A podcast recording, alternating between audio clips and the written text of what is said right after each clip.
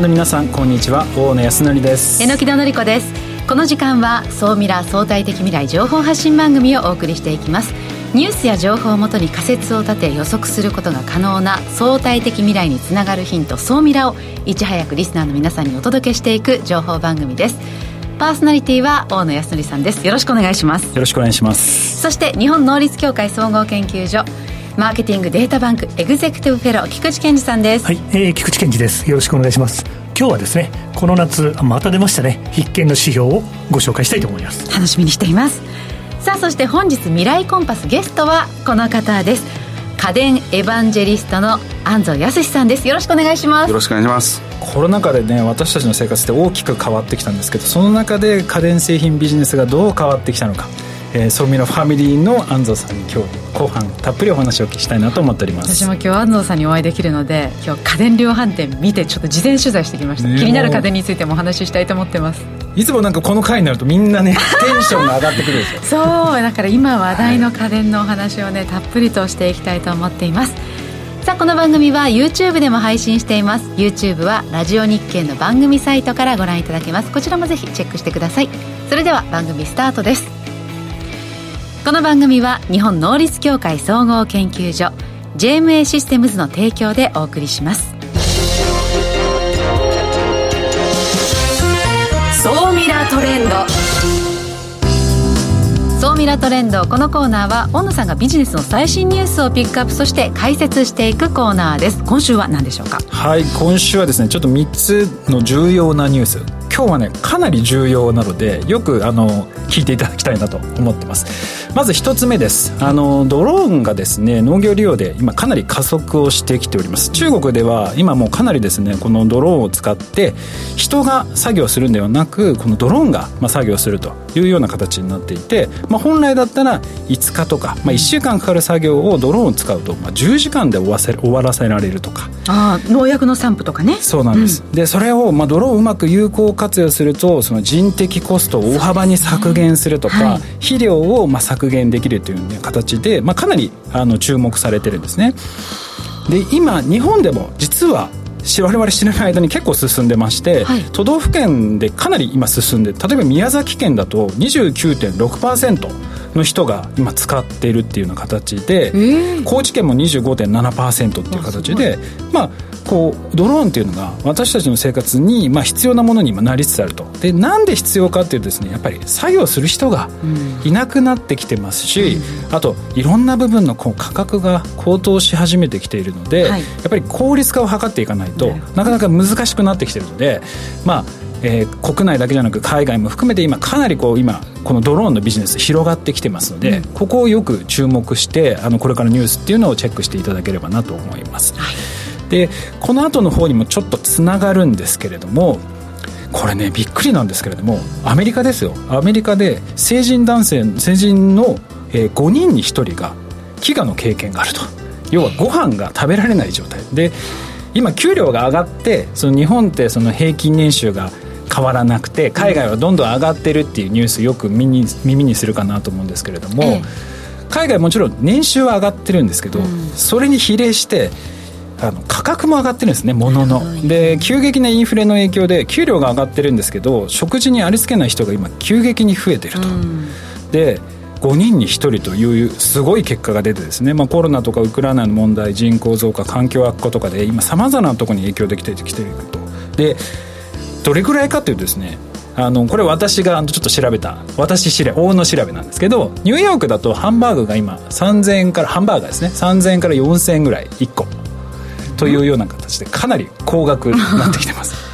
で時給が2500円ですごく高いんですけど、まあ、1時間働いても1個食べられないっていうまあね日本のハンバーガーショップだとそういうわけじゃないですもんね。そうです日本だと、まあ、丸の内で食べても、まあ、1000円以下で食べられるので、まあ、日本の時給、まあ、大体1000円から1200円って考えるとまだ日本は急激なそのインフレには突入してないんですがなんで今、我々がそんな価格上昇をそんな経験してないかというとメーカーがものすごく努力してるんですよ商社だとか、うん、あと補助金とかそういうものを使って、価格の上昇っていうのをなんとか抑えてるんですけど、うん、おそらくそれもどっかのタイミングで限界が来るので、やっぱりこの辺の問題解決していかなきゃいけない。で国だけでは何ともいかないのでやっぱり新規事業担当者っていうのはですね、うん、この辺の課題をどうやったら解決できるのかっていうのはぜひね考えていただきたいなと。日本もそうなる可能性は非常に高いです、うん、まあ、ビッグマックセットもねアメリカだと日本の大体価格が倍と思ったらいいので、まあ、それ考えるとやっぱりねそうです全然価格差っていうのがね違うって分かりますね。なのであのこれがですねいろんなところに影響出てきてますので、うん、ぜひですね新規事業担当者の人考えていただければなと思います。でヤフーがですね、はい、ついにお店出します。店舗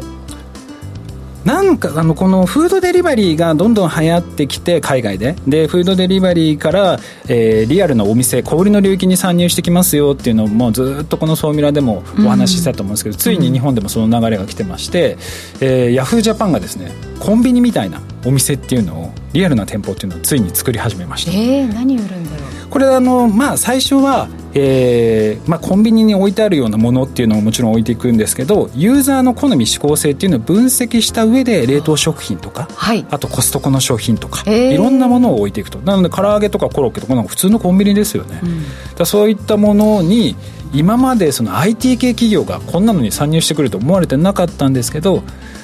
ヤフーがスーパーみたいなえー、じゃあもしかしたらそうしたこうコンビニ業界をの競争も変えていく可能性はありますね。私はその可能性が非常に高いと思ってます、うん、でなので今までは大きいスーパー、えー、に行って買ってたものが、まあ、こういった IT 系企業のお店から商品を買うというような流れに、まあ、今後シフトしてくるのかなというふうに思ってますので今後このヤフー以外もですねこの IT 系企業例えば楽天とかそういったところも参入してくるんじゃないかなというふうに思ってますのでかなり注目のああの事業かなと思ってます。さあそして今週の世界初の日本のニュースお願いします。はい、えー、今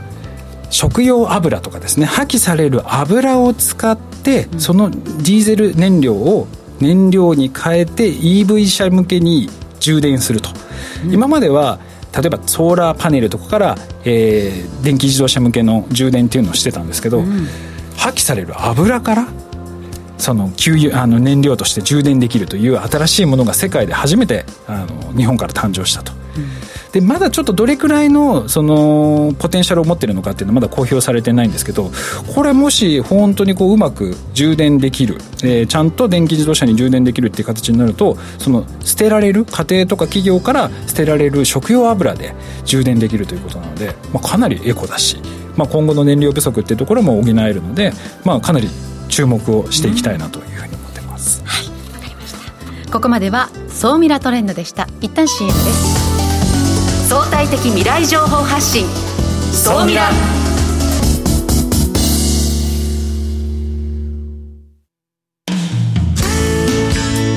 組織の未来創造のために今最も重要なテーマの一つが事業開発です。その事業開発を支援すべくスペックホルダーと日本能率協会総合研究所あつらいの3社が新サービスをスタートしました「まずは総ミラウェブサイトから「モンジュ MONJU プロジェクト」のバナーをクリック。専用サイトからご相談ください。総ミラー総研教えて菊池所長。最新データから未来がわかる総ミラ総研教えて菊池所長のコーナーです。よろしくお願いします。はい、えー、よろしくお願いいたします。はい今日もですねいやこのデータを見ると夏だなと思うんですね。夏というか夏が終わりだなと。思うデータ。面白い。菊池さんってデータが出ると夏だな。やっぱこう季節によってねこうあるんですね。この季節にあるんですね。あこの時期がやってきたみたいなんですね。はい、はいまあ、まあ、私にとっては、まあ、イベントみたいなもんなんで、うん、なんだろうなんだろう、はい、であの今回ご紹介したいのはですね、はい。まあ、58回になりましたけども、今回のデータ、企業のランキングです。はい、第1位の会社は24万パーセント、第2位の会社は14万パーセントの劇的な急成長を遂げたと。うん。24万パーセントっていうのは あんまり聞かないですね。ああまり聞かないですしですね。数字大丈夫かというふうにあの今日あのいらっしゃる皆さんも心配されてますけどもこれあの何のデータかっていうとソーミラフリークの方は1年前から聞いておられる方は実は過去にも紹介しているランキングデータになります。はい。このデータはですね、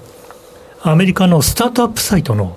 インク、インクは INC ですね、スペルは。はい。インクが毎年公表しているインク5000、INC5000、インク5000というランキングデータがつい先頃発表になりまして、これはアメリカでとんでもない勢いで成長している5000社ランキング、700万社の中から選ばれた5000社。700万社 ?700 万です、ベースが。はい、であのいわゆるスタートアップの皆さんとか、株式上場されてない会社からすると、このランキングに登場するっていうのは、アメリカではステータスになってる。で、実際に歴史は古いんですね。えー、ちょうどもう始まったのが40年前。うん40年間出続けていて、業界のステータスになってるランキングだということでですね、まあ、ぜひ、総ミラフリークの皆さんは、インク5000と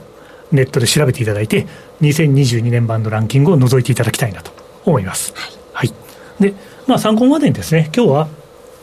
まあ、実はインクシリーズは9月にかけてちょっと何回かお話ししようかなと思ってます。ええ、で、その中で今日は最初なんで、ベスト10の会社を紹介します。先ほど申し上げた、はい、24万パーセント成長しているという会社は、2017年創業のBlockFi。 BlockFi という会社があって、この会社は何かっていうと、いわゆるあの暗号通貨、仮想通貨ですね、の貸し出しをやってる、まあ、結構日本でもそれなりに話題になってる会社だと思います。で、3年間の収益の成長率が24万パーセント、すごいなと。で、第2位、14万パーセント以上成長しているのは、ですね、 SnapNurse。これがちょっと不思議ですね。コロナ禍でめっちゃ看護師が必要だったから、はい、そういうことか、はい、おっしゃる通りです。うん、すごい成長ですね、はい、これ、こはですね、いわゆる看護協会のウーバーと言われている会社で、はい、この会社、これから多分いろんなところで耳にする機会が増えると思うので、総務ラリスさんの皆さん、ぜひお互いです。スナップナース。日本にもちょっと同じような会社があるみたいで、あるイベント会場に行ったらやっぱ看護師がその場にいるってことが必要でえどこから来たんですか？派遣です。ってそういう会社があります。ってその方おっしゃってたので。じゃあ日本でもひょっとしたらはい。そうもしかしたらどんどんそう、ね、急成長中だと思いますね。そうですね、うん、1位と2位の会社がそのとんでもない成長を遂げていて 24万14万。第3位の CDL1000 というのもなかなか面白い会社で、はい、2018年創業でこれ結局あのこんだけ成長してるってことはコロナ禍の中で他社があの厳しい思いをしている中で、他社と違うことをやったからこれだけ成長できていると、えー、第3位の会社は海運物流ですね、海運の物流をワンストップで港から自宅へみたいな、そんなコンセプトでやっているテキサスの会社。はい。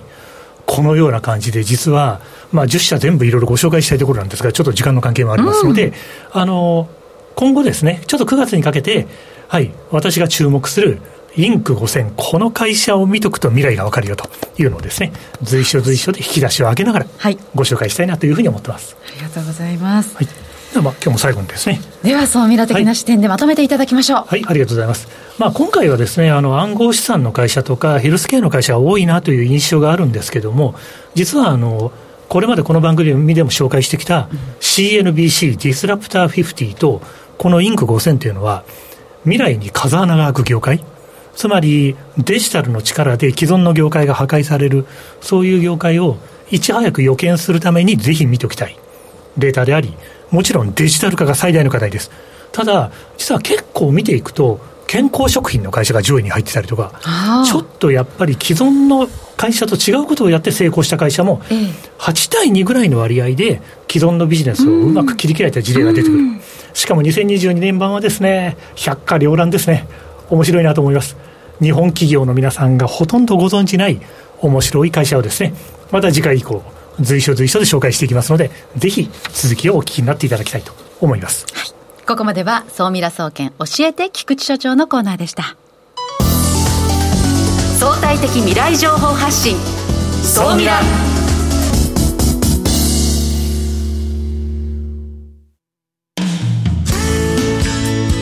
組織の未来創造のために今最も重要なテーマの一つが事業開発です。その事業開発を支援すべくスペックホルダーと日本能率協会総合研究所あつらいの3社が新サービスをスタートしました。まずは総ミラウェブサイトから「モンジュ MONJU プロジェクト」のバナーをクリック。専用サイトからご相談ください。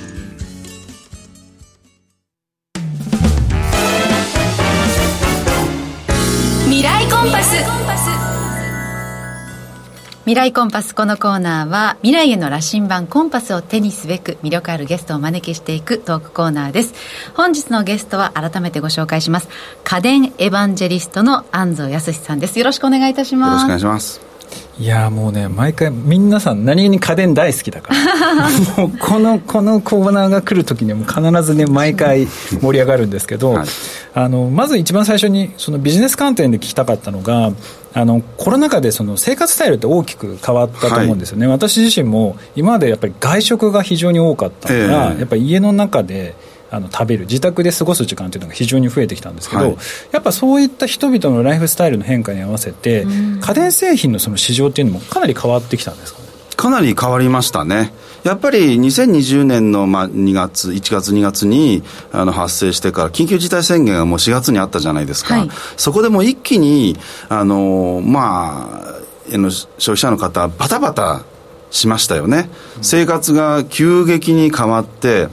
まずもう巣ごもり生活しなければいけない、うん、あとはテレワークというのをしなければいけないっていうふうになって、まあ、パソコンに例えばそのカメラとかマイクがついていないようなものであればもうウェブカメラを購入してマイクを買ってとかそういうような感じで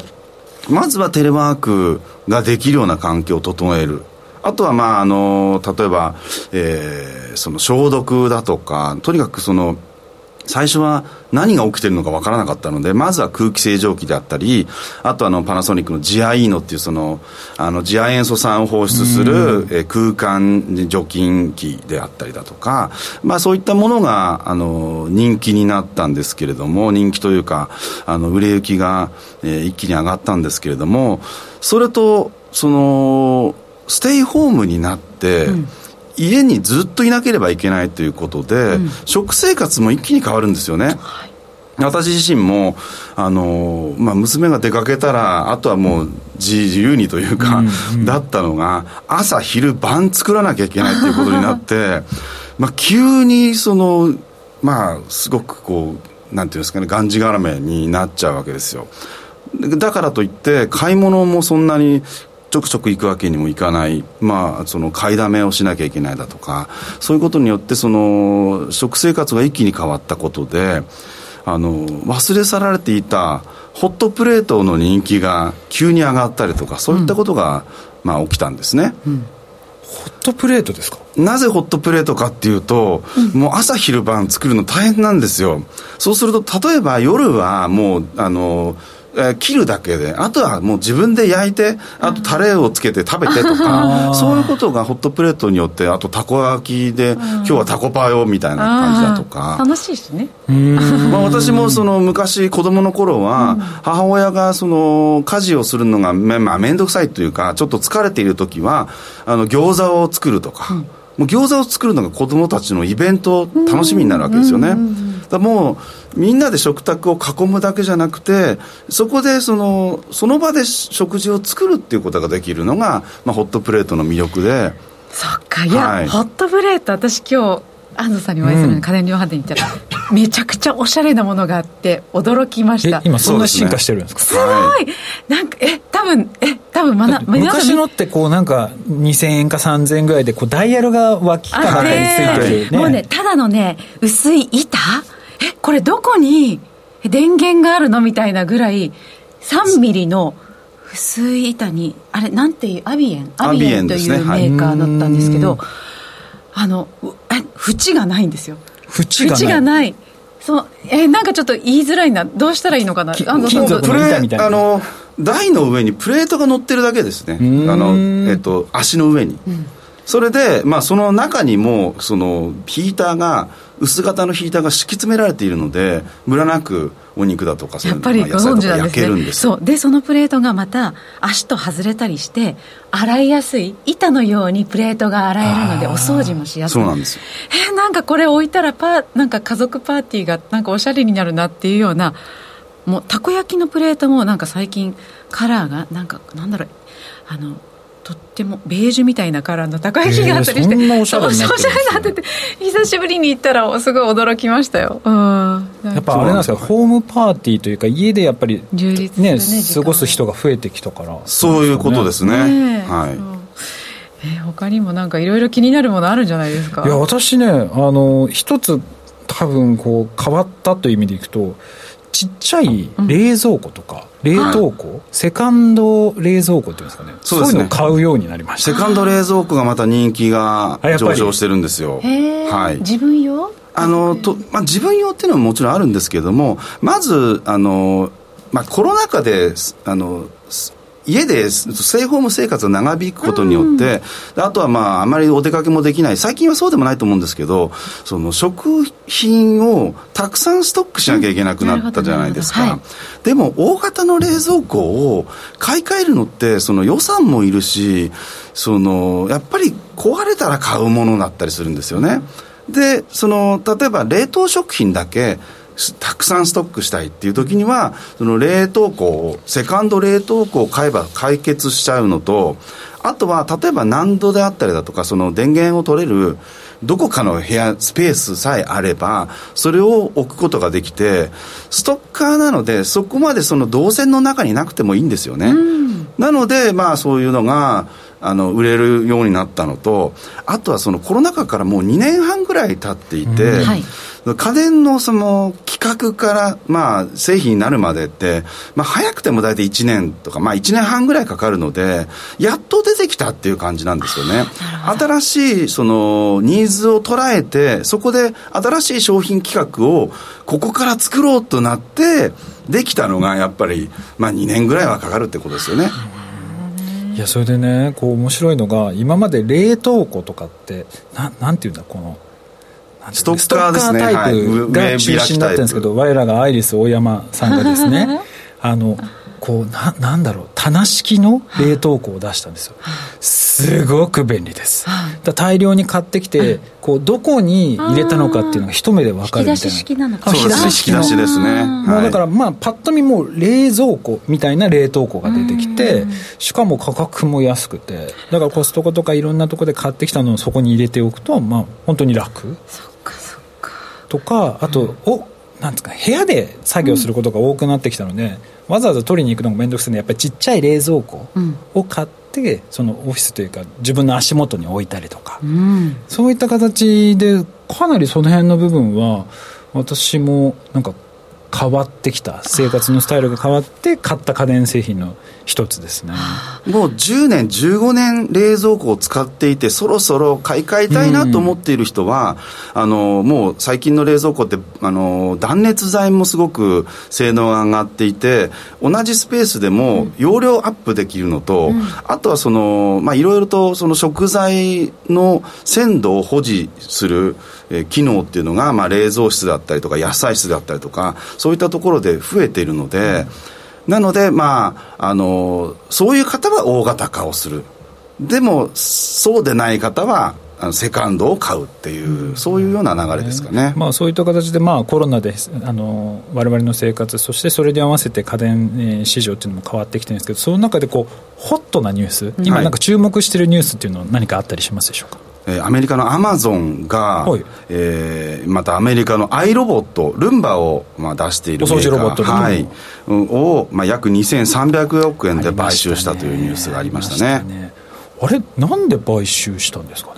あのまああのスマートホームという一つカテゴリーがあると思うんですけれども、まあ、あのスマート、まあ、スマートスピーカーを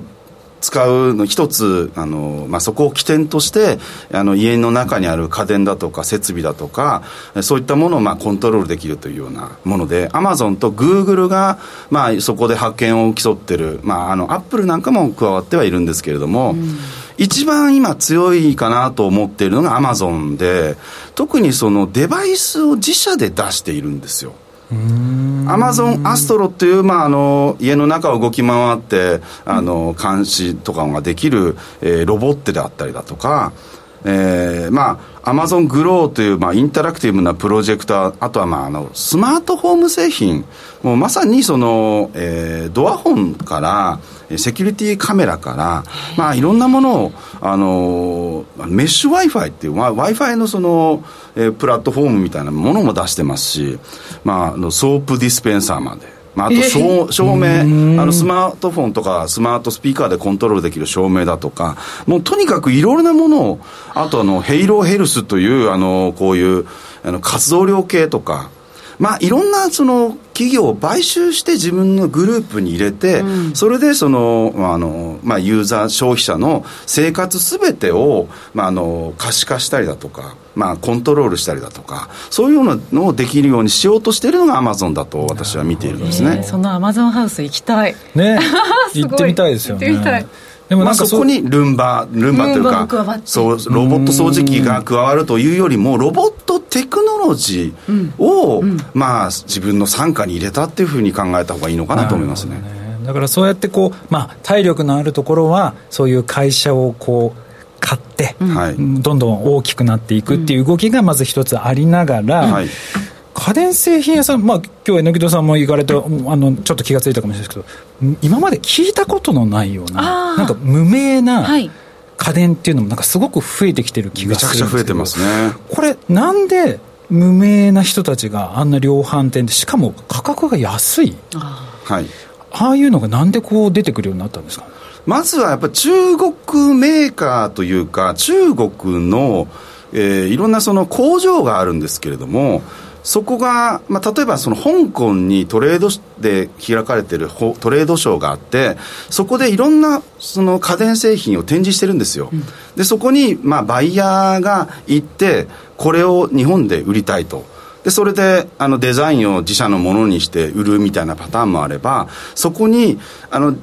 こういう商品を作りたいので家電を作りたいので作ってくれと言って、うん、で実社で設計をして作ってもらうみたいな、まあ、いわゆるファブレスメーカーみたいなことが簡単にできるようになったんですね。だからまあ今まで家電作ったことがないメーカーさんとか人たちでも今もう簡単にその家電が作れるようになってきてると、まあ、だから今まで見たこともなかったようなブランドっていうのがどんどん出てきてる。家電も変わってきましたね。ね。いやこれは面白いな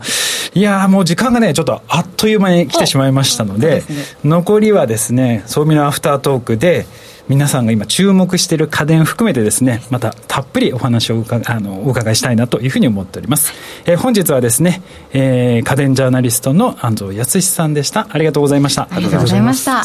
ここまでは未来コンパスのコーナーでした。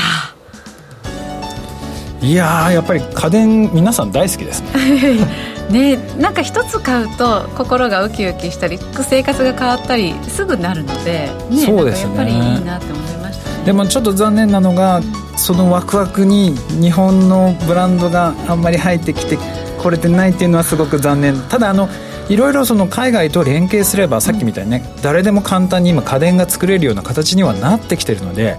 アイデア勝負っていうのもあるので、ね、ぜひですねそういったツール海外の情報っていうのをキャッチアップしながらですね皆さんも新しいものをぜひチャレンジしていただければなと思います、えー、今週も榎木戸さん菊池さんありがとうございました。ありがとうございました。この番組は日本能率協会総合研究所 JMA システムズの提供でお送りしました。